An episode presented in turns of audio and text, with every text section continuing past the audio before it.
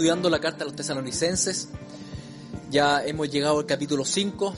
Durante los últimos textos que hemos estado leyendo, hemos estado leyendo respecto a la venida de nuestro Señor Jesucristo. Desde el capítulo 4, desde la mitad en adelante, empieza a hablar sobre este tema Pablo. Y lo que vamos a leer hoy día es el capítulo 5, del versículo 1 al versículo 11. Así que primero les leo el pasaje y después detengámonos un poco más en él. Dice así. Pero acerca de los tiempos y de las ocasiones, no tenéis necesidad, hermanos, de que yo os escriba, porque vosotros sabéis perfectamente que el día del Señor vendrá, así como ladrón en la noche, que cuando digan paz y seguridad, entonces vendrá sobre ellos destrucción repentina, como los dolores a la mujer encinta, y no escaparán.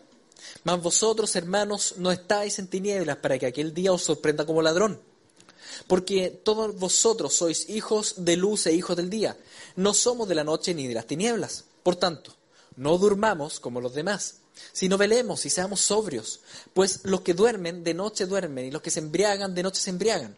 Pero nosotros, que somos del día, seamos sobrios, habiéndonos vestido con la coraza de fe y de amor y con la esperanza de salvación como yelmo porque no nos ha destinado Dios para ira, sino para obtener salvación por medio de nuestro Señor Jesucristo, que murió por nosotros, para que ya sea que estemos despiertos o dormidos, vivamos juntamente con Él. Por tanto, alentaos los unos a los otros y edificaos el uno al otro, tal como lo estáis haciendo. Este es el texto de hoy. Y, el texto en realidad parte con el segmento que ya estudiamos un poco el domingo pasado, pero que hoy día quiero repasar que es del versículo 1 al 4 del capítulo 5, donde dice, pero acerca de los tiempos y de las ocasiones no tenéis necesidad, hermanos, de que yo os escriba, porque vosotros sabéis perfectamente que el día del Señor vendrá así como ladrón en la noche, que cuando digan paz y seguridad, entonces vendrá sobre ellos destrucción repentina, como los dolores a la mujer encinta y no escaparán. Mas vosotros, hermanos, no estáis en tinieblas para que aquel día os sorprenda como ladrón. Estuvimos hablando de esto, de cómo Pablo le escribe a los tesalonicenses y les dice, miren, la verdad es que ustedes conocen de los tiempos y las ocasiones que van a preceder a la venida de Cristo. Ustedes saben de esto. Por tanto, al mundo lo va a sorprender como ladrón en la noche, pero no debiera sorprender a la iglesia. No debiera sorprender a ti porque conoce la palabra y por tanto tú, tú vas a entender. Para el mundo va a ser sorpresivo, el mundo que habla de paz y seguridad, y también les hablé al respecto el domingo pasado, para el mundo va a ser sorpresivo entrar en una fase crítica de la tierra. Una fase que la escritura, tanto Pablo como Jesús, la mencionan como una especie de parto. Un parto que va a terminar dando a luz un nuevo mundo. Pero que parte, como parte un parto? Primero con contracciones. Donde vienen las contracciones y son intensas, ¿no es cierto? Y después hay un espacio relajado. Y cada, cada, vez hay más contracciones y son más fuertes hasta que ya llegamos al expulsivo y ahí ya eh, en la parte final, ¿no es cierto?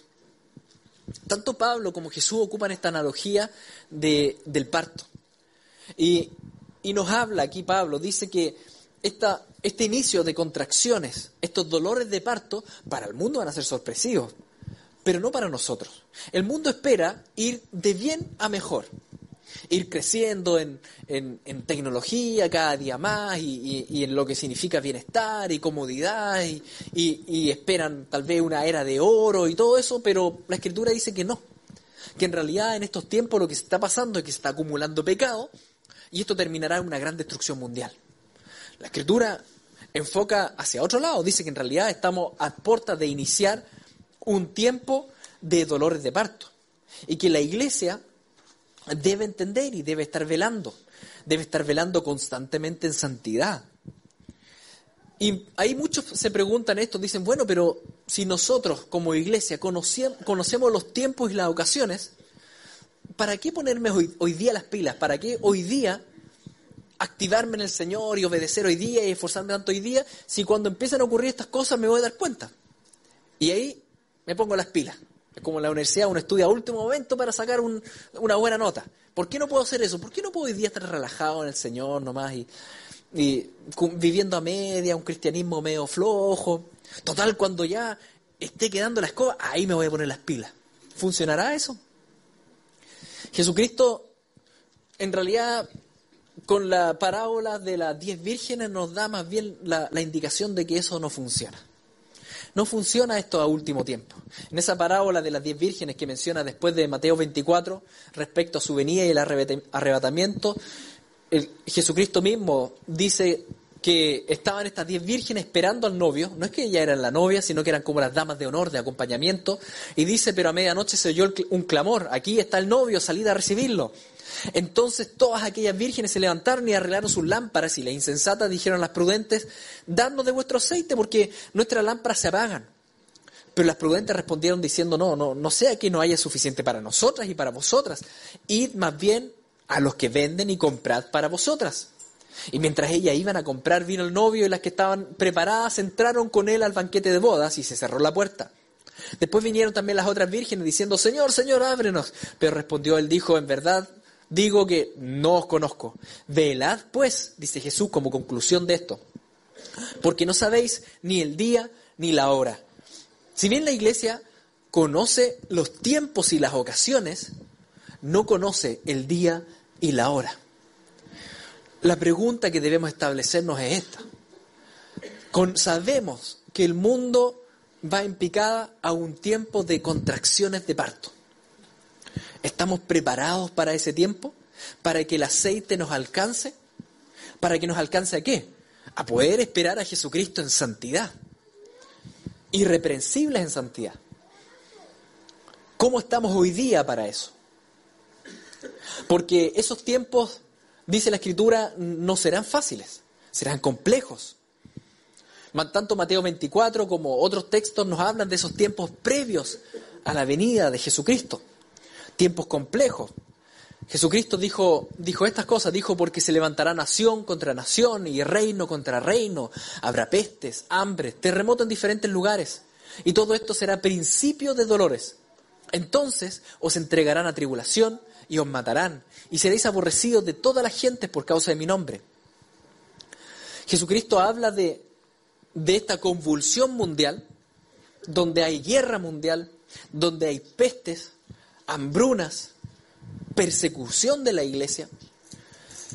Y la pregunta que plantea, ¿estás preparado para algo así? Porque incluso, dice él, en realidad eso son las contracciones iniciales. Dice, todo eso será principio de dolores. Es el comienzo. ¿Podremos sobrellevar ese tiempo en amor si hoy día a duras penas logro amar al prójimo en tiempos de paz? ¿Podré en esos tiempos sobrellevar esos tiempos entregándome al otro y no siendo egocéntrico, ser dadivoso cuando a, duras penas hoy día soy dadivoso? Ahí es donde la escritura nos dice, tú juntas aceite hoy día, tú corre hoy día, tú ejercítate la piedad hoy día. Si no logras morir hoy día a tu carne, ¿será más fácil en esos tiempos? No, dice el Señor. No será más fácil en esos tiempos. Por tanto, la verdad es que como iglesia, este tiempo no nos debiera pillar desprevenido, ¿no es cierto? El tiempo de, del inicio de, ese parto, de la parte final del mundo. Tiempos de contracciones, tiempos de convulsión como iglesia no nos debe pillar desprevenido y debemos hoy día aplicarnos para, para poder estar con la lámpara llena de aceite en ese tiempo. Para esperar al Señor Jesucristo y que cuando Él venga, Él va, va a rescatar a su iglesia. Y ese rescate, una vez que Él nos, nos levante en el aire con Él, como estudiamos los domingos pasados, vendrá la destrucción final sobre el mundo, como, como esta fase final del expulsivo, del parto, para dar a luz un nuevo mundo. Jesucristo lo explica de esta manera, ocupando la figura de Noé y de Lot. Dice, tal como ocurrió en los días de Noé, así será también en los días del Hijo del Hombre. Comían, bebían, se casaban, se daban en casamiento, hasta el día en que Noé entró en el arca. Y vino el diluvio y los destruyó a todos. Fue lo mismo que ocurrió en los días de Lot. Comían, bebían, compraban, vendían, plantaban, construían, pero el día en que Lot salió de Sodoma, llovió fuego y azufre del cielo y los destruyó a todos. Lo mismo acontecerá el día en que el Hijo del Hombre sea revelado. En ese día, el que esté en la azotea y tenga sus bienes en casa no descienda a llevárselos. De igual modo, el que, esté, el que esté en el campo no vuelva atrás. Acordaos de la mujer de Lot. ¿Qué pasó con la mujer de Lot? que miró atrás, ¿no es cierto? Y se transformó ahí en estatua de sal. Dice, no, no mires atrás. Todo el que procure preservar su vida la perderá. Y todo el que la pierda, la conservará. Os digo que en aquella noche estarán dos en una cama, uno será tomado y el otro será dejado. Estarán dos mujeres moliendo en el mismo lugar, uno será tomado, la otra será dejada. Dos estarán en el campo, uno será tomado, otro será dejado. Cuando el Señor venga, ¿no es cierto?, y sus ángeles recojan a su pueblo de medio de las naciones. El Señor dice, el Señor nos va a rescatar, como a Noé, como a Lot. Él va, él va a permitir que la iglesia viva un tiempo de prueba difícil previo a su venida, ¿sí? Un tiempo de convulsión mundial, un tiempo de contracciones de, embarazo, pero cuando ya llegue la fase expulsiva, primero el Señor nos va a retirar y después vendrá esa destrucción final. Yo sé, como les decía el domingo pasado, que obviamente quedan muchas preguntas con esto. Y generalmente nuestras preguntas son como bien cronológicas. ¿Cuánto tiempo dura esto? ¿Cuánto será lo anterior? ¿Cuánto será lo posterior? Eh, cuando Jesús venga y se destruya el mundo, ¿lo destruirá en un día, en una semana, en, en tres años, en siete años? La verdad es que el, texto no lo dice, entonces no, no quiero ni añadir ni quitar, no les puedo dar cronología al respecto.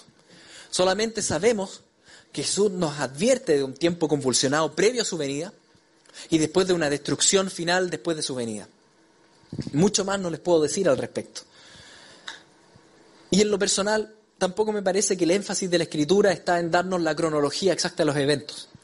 Más bien el, énfasis de la escritura está en decirle a la iglesia, al pueblo de Dios, prepárense, prepárense, junten aceite, para que la venida del Señor los pille bien parados, irreprensibles en santidad, llenos de Él. Todo esto será inesperado para el mundo, pero que no sea inesperado para ti. Por tanto, hermanos, tened paciencia hasta la venida del Señor. Mirad cómo el labrador espera el precioso fruto de la tierra, aguardando con paciencia hasta que reciba la lluvia temprana y tardía. Tened también vosotros paciencia y afirmad vuestros corazones, porque la venida del Señor se acerca.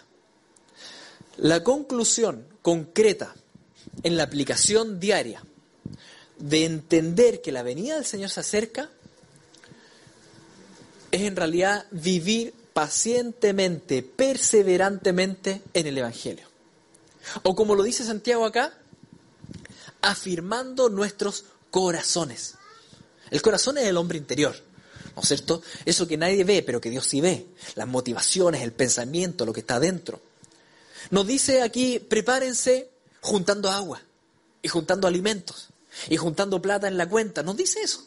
Dice, prepárense afirmando sus corazones, afirmando su vida espiritual interior, afirmándose en el Señor, afirmándose en Él. Sigan perseverando, caminando pacientemente. ¿Qué significa esto de afirmar los corazones? Entendiendo que la venida del Señor está cerca. Cuando leímos 1 Tesalonicenses 3, lo mencionamos. Se lo repaso brevemente.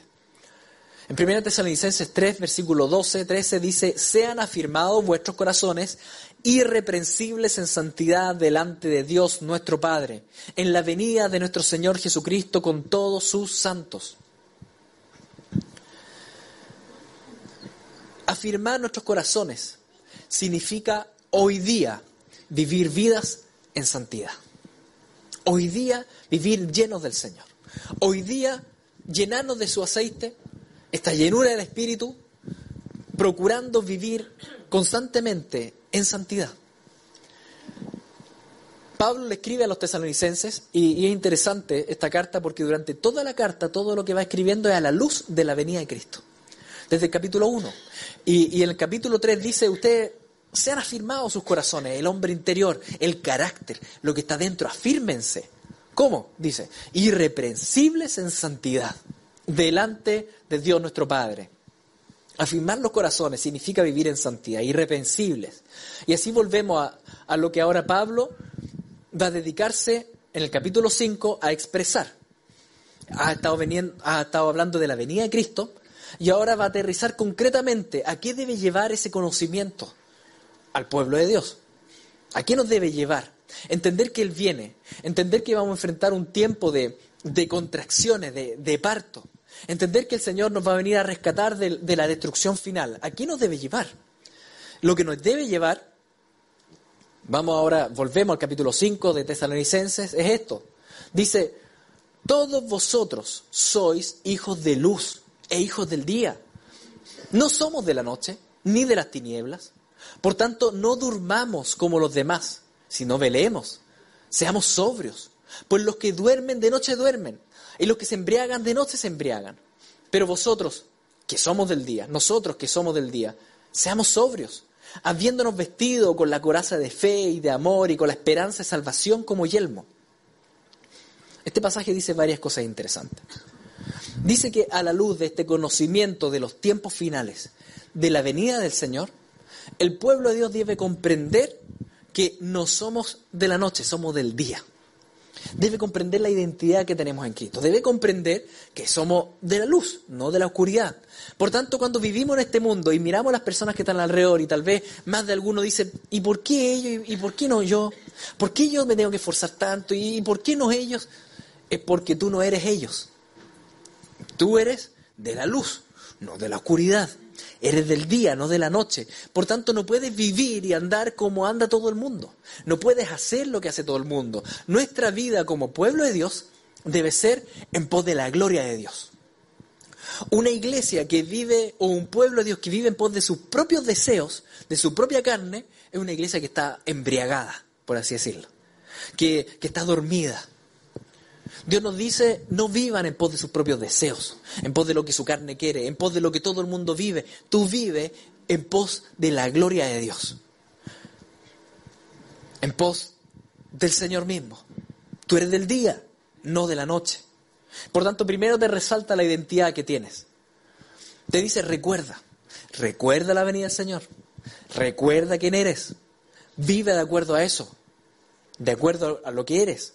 ¿Y cómo anda aquel que es del día y no de la noche, no anda embotado, no, no anda borracho, sino que anda sobrio, tanto literalmente como también espiritualmente. Anda sobrio, anda, anda velando, anda despierto.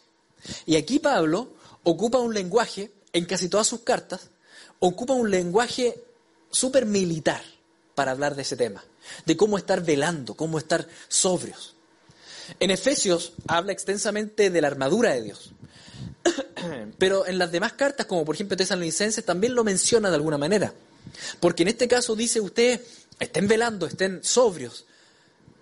Y continúa diciendo, pero nosotros que somos del día seamos sobrios, habiéndonos vestidos con la coraza de fe y de amor. Y con la esperanza de salvación como yelmo. Siempre, de alguna forma, Pablo empieza a ocupar este lenguaje militar para, para hablarnos respecto a cómo debemos vivir la vida en este mundo.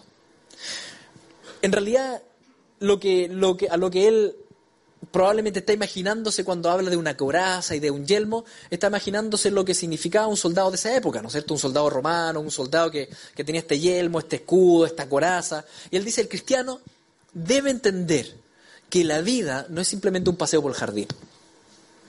Cuando tú y yo salimos a la calle, el día lunes en la mañana, y salimos al trabajo y, salimos a, hacer lo que debamos hacer y los trámites, tú no estás saliendo a un paseo por la playa. Y a veces enfrentamos así la vida. Lo enfrentamos así en short y polera, ¿no es cierto? Y, con chala y, resulta que salimos a la calle y las balas zumban. ¿No es cierto? Y pasan las balas y estallan las bombas y, está la pura escoba, pero, pero nosotros como que vivimos nomás. Las balas son las tentaciones. Que si no estamos atentos, nos golpean y pecamos revienta la carne. Y después reclamamos al Señor porque resulta que me, amputaron.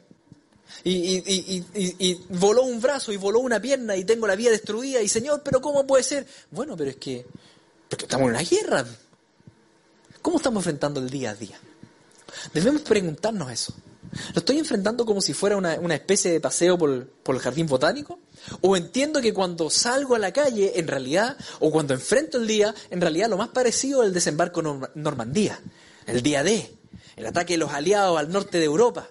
Eh, es una catástrofe.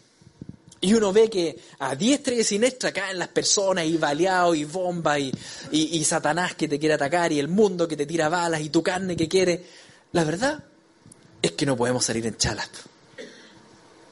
La verdad es que prepararnos afirmar el corazón, estar sobrios, estar velando, significa levantarnos y enfrentar el día a día con armadura. Con armadura. Actitud de guerra, ¿me entienden? Actitud de guerra.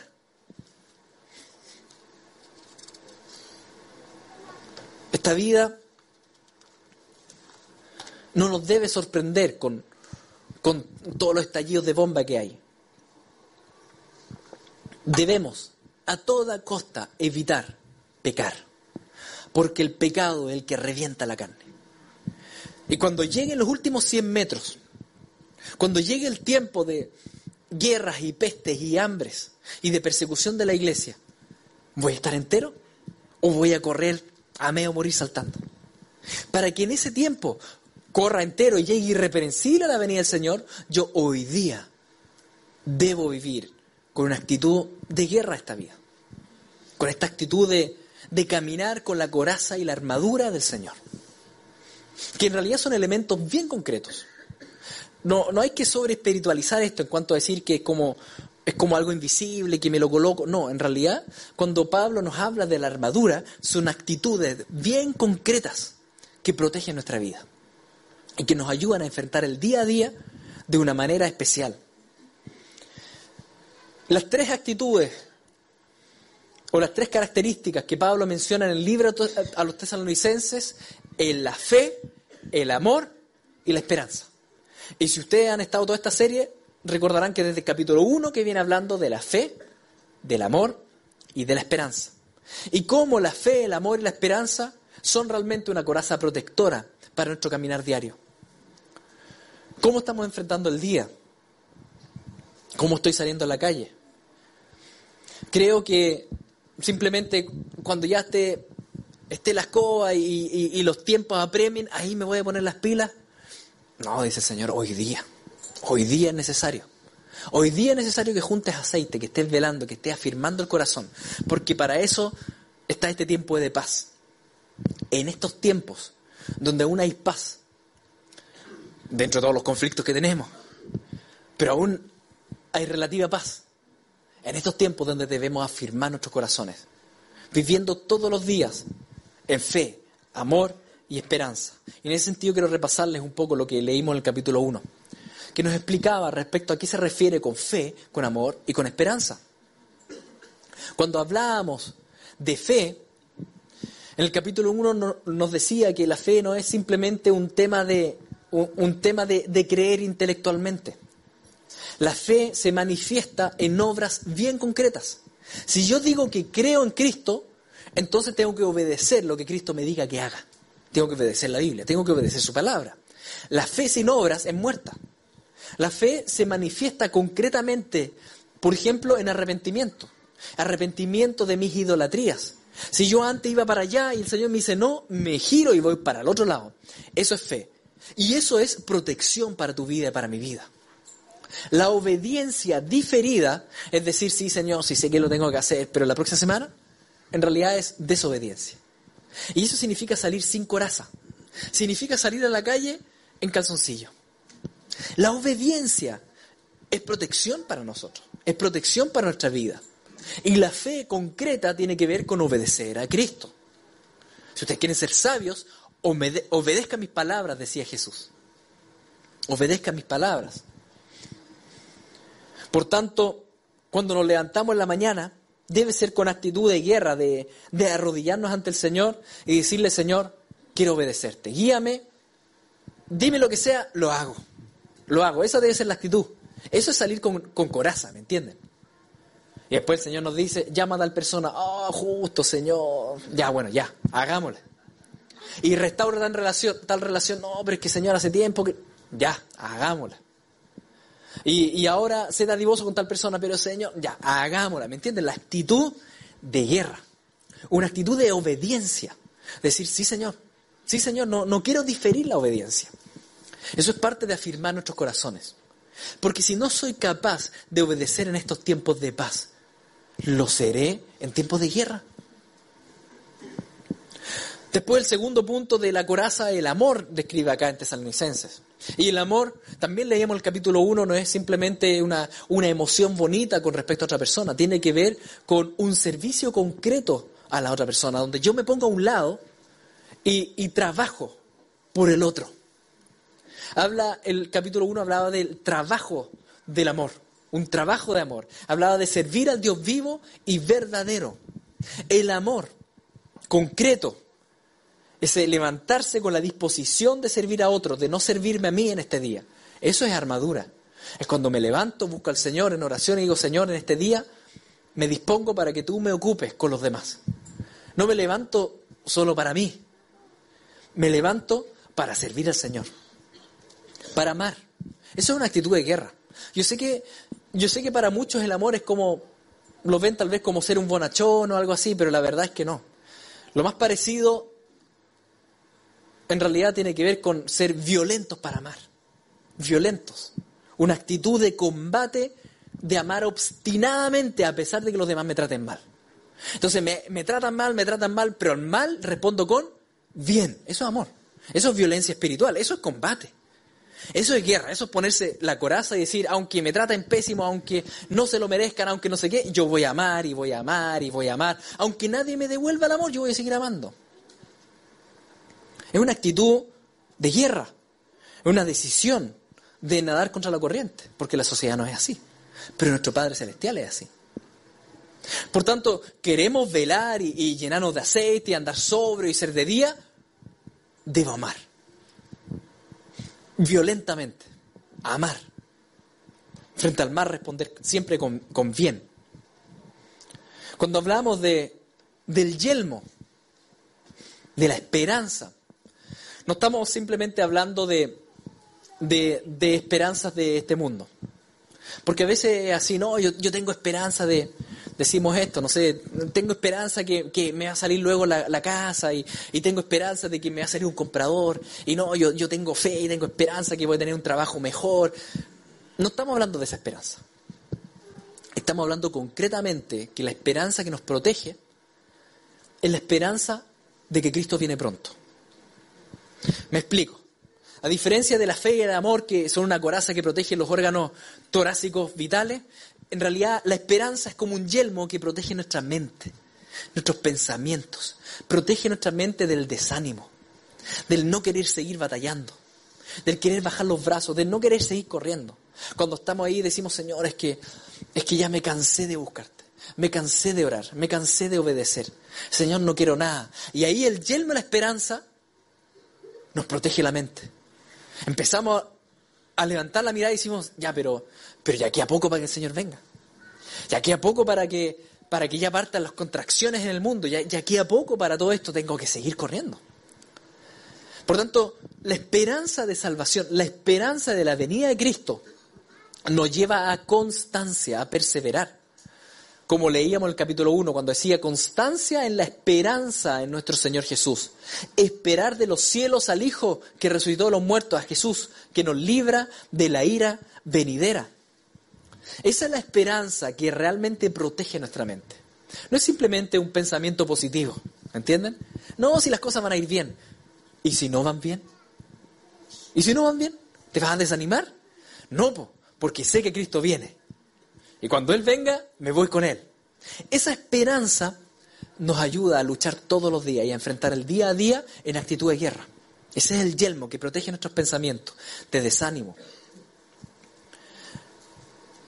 Debemos perseverar. Por tanto, debemos enfrentar este día, enfrentar cada día, no simplemente con una actitud de, de paseo por el jardín, ¿me entienden? Entonces, fíjense lo que viene hablando Pablo. Pablo viene hablando de la venida del Señor.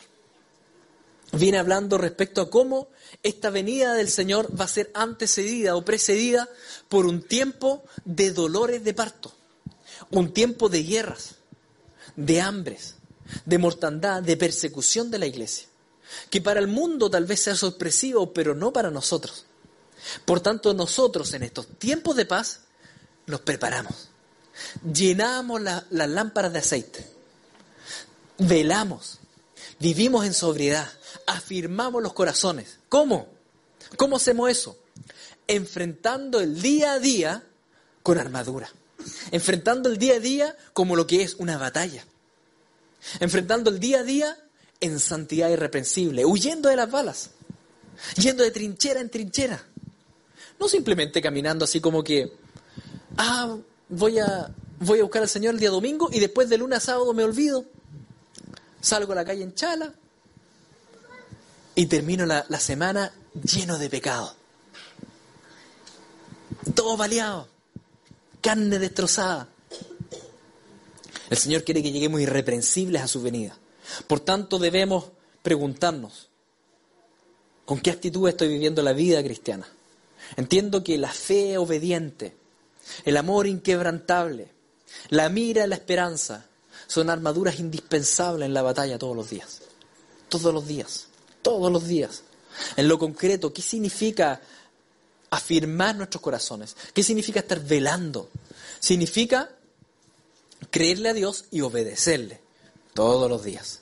Significa amar, sirviendo al prójimo, saliendo de mi propio centro todos los días, evangelizando, predicando a Cristo, viviendo en amor hacia, hacia, hacia los demás. Significa recordar constantemente que Jesús ya viene pronto y que voy a estar con Él. Y tal vez más de alguno dice, pero es que es tan difícil, tanto esfuerzo, te pusiste muy fanático, no será muy radical, es que no me da el cuero. Miren, ¿realmente piensan que va a ser más fácil después ponerse las pilas con el Señor? Cuando ya esté la escoba en todos lados? Yo creo que no, queridos. No creo que va a ser más fácil después. Yo creo que por eso la Escritura nos dice, hoy día ponte a cuentas con el Señor. Hoy día vive en santidad irreprensible. Hoy día junta aceite. Hoy día. Eres de la luz, no eres de la oscuridad. Aunque todos los demás den renda suelta su carne, no tú. Aunque todos los demás hagan lo que quieran, no tú. Tú haces lo que quiere el Señor porque es tu Señor. Por tanto, tú no eres los demás. Tú tienes un Señor. Y no es Satanás. Es Jesucristo.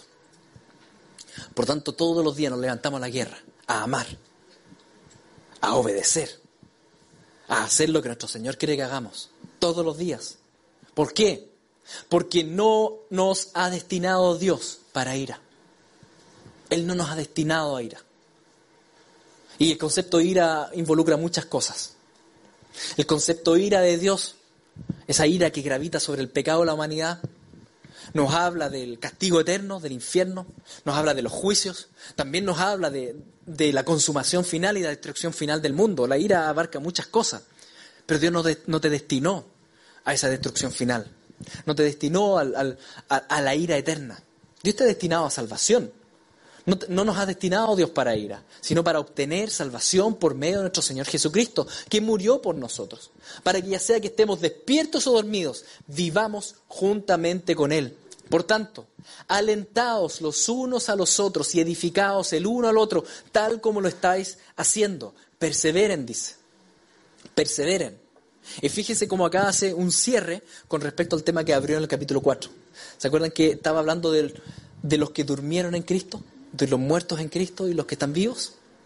Acá hace el cierre de ese tema que partió hace un, capítulo atrás. Él dice que el Señor no nos ha destinado para ira, sino para salvación, ya sea que estemos despiertos o dormidos. En realidad refiriéndose a esto, si estemos vivos en Cristo o estamos muertos en Cristo, el Señor nos quiere con Él. Por tanto debemos prepararnos para estar con Él viviendo irreprensibles en santidad. Así que alentados los unos a los otros, edificados el uno al otro, tal como lo estáis haciendo. Háganlo. No, no, no desmayes. Ponte la armadura de Dios, sigue batallando, llénate del Señor, llénate de obras santas, llénate de Él. No te detengas, sigue velando, sigue sobrio, sigue afirmando el corazón, sigue batallando todos los días. Porque estos no son tiempos de paz. Parecen tiempos de paz, pero no lo son. Son tiempos de guerra. Son tiempos que debemos llenar todas las reservas posibles del aceite para enfrentar y pararnos ante el Hijo del Hombre en santidad. Y bueno, Pablo va a concluir ahora el, el, libro, este primer libro de los tesalonicenses, lo va a concluir con esa última frase, que dice, por tanto, alentados los unos a los otros y edificados el uno al otro tal como lo estáis haciendo. Aliéntense y edifíquense. ¿De qué manera? Desde el versículo 11 hasta el final del libro, Pablo va a dar de actitudes concretas de cómo alentar y edificar al cuerpo de Cristo. En realidad va a dar 12 instrucciones. 12 instrucciones a partir de ese versículo 11. 12 instrucciones que van a quedar de tarea para la casa. No la vamos a leer hoy día. ¿Y por qué van a quedar para tarea para la casa? Porque iniciamos a partir de mañana un tiempo especial como congregación. Vamos a iniciar un tiempo de 10 días de ayuno. Todos los años tenemos un tiempo de ayuno congregacional. Antes lo hacíamos por, por tres semanas y hacíamos un ayuno parcial. Ya hace un par de años estamos haciendo ese, ese ayuno de tres semanas, lo fragmentamos en dos tiempos, diez días al, al comienzo del primer semestre y diez días al comienzo del segundo semestre, que es ahora. Pero esta vez vamos a hacer un ayuno distinto. Normalmente hemos hecho un ayuno parcial. Lo que vamos a hacer ahora es vamos a hacer una cadena de ayunos y esos ayunos van a ser ayunos completos. No solo ayunar completos, sino que no vamos a comer, ¿me entiendes? Vamos a tomar pura agüita. Durante 10 días, las distintas personas de la congregación, y los queremos animar a que puedan participar, nos vamos a anotar para ayunar uno o dos o tres días, no sé, los, días que usted estime conveniente, ayunar esos días apartar esos tiempos para buscar del Señor. Y el ayuno va a ser total, ¿ya? No va a ser parcial. Yo sé que esto, tal vez usted diga, no, pero es que cómo, y, es difícil, sí, pero el Espíritu Santo nos capacita a eso. Sí, no es que estamos inventando la rueda, la, Biblia nos insta a ayunar. Incluso Jesucristo cuando, cuando habla respecto a prepararnos para los tiempos finales, menciona específicamente la comida aunque ustedes no lo crean.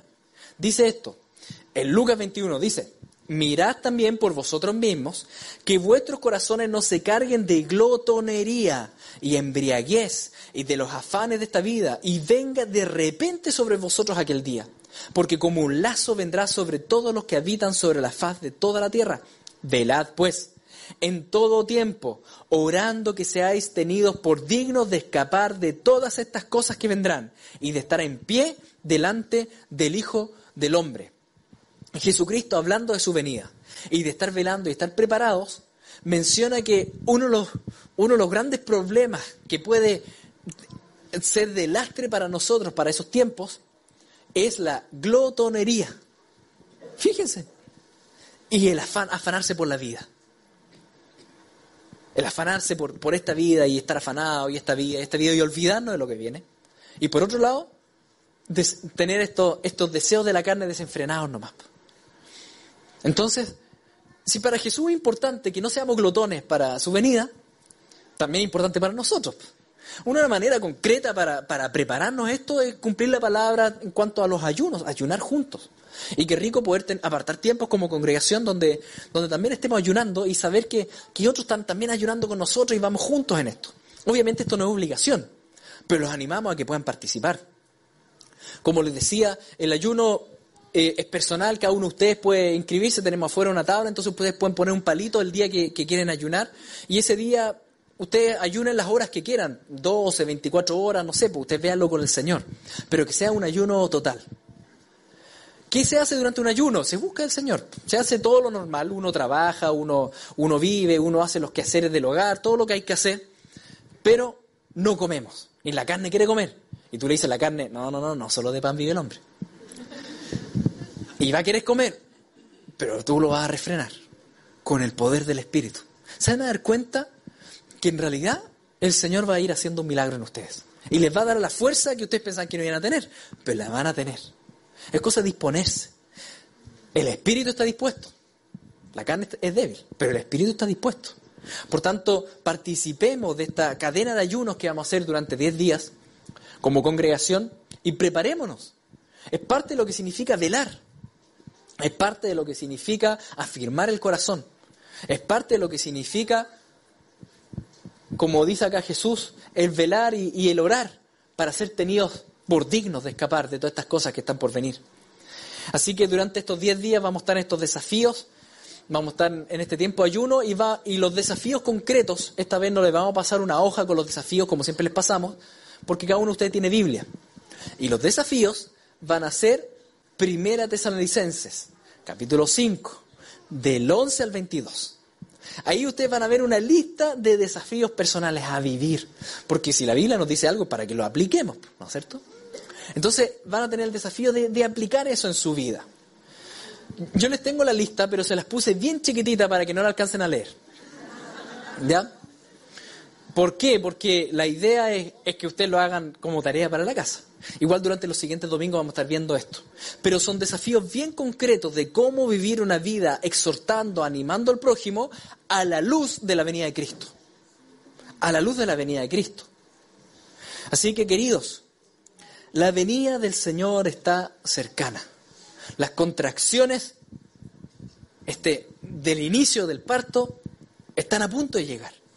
Debemos estar preparados para ese tiempo. Debemos estar corriendo, debemos estar ejercitándonos en la piedad. Debemos estar ayunando, debemos estar orando, de, debemos estar buscando del Señor. No bajemos los brazos para que aquellos tiempos no nos pillen por sorpresa, sino que al revés, podamos llegar y enfrentar de pie al Hijo del Hombre, irreprensibles en santidad, afirmados los corazones. Así que vamos a rogarle a nuestro Padre Celestial que nos guíe para que este sea un tiempo de, de sacar músculos espirituales. ¿Ya? ¿Les parece? Inclinemos nuestros rostros. Padre Santo, te damos gracias, porque tú harás nuevas todas las cosas.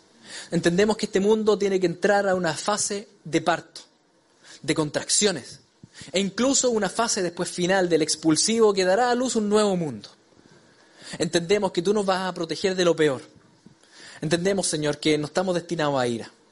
Pero también sabemos que vamos a enfrentar tiempos duros como iglesia y, debemos estar firmemente arraigados en ti, vestidos con esta armadura, esta fe que se vive concretamente en obediencia y este amor que tiene que ver con servir al prójimo, con, con este yelmo de la esperanza.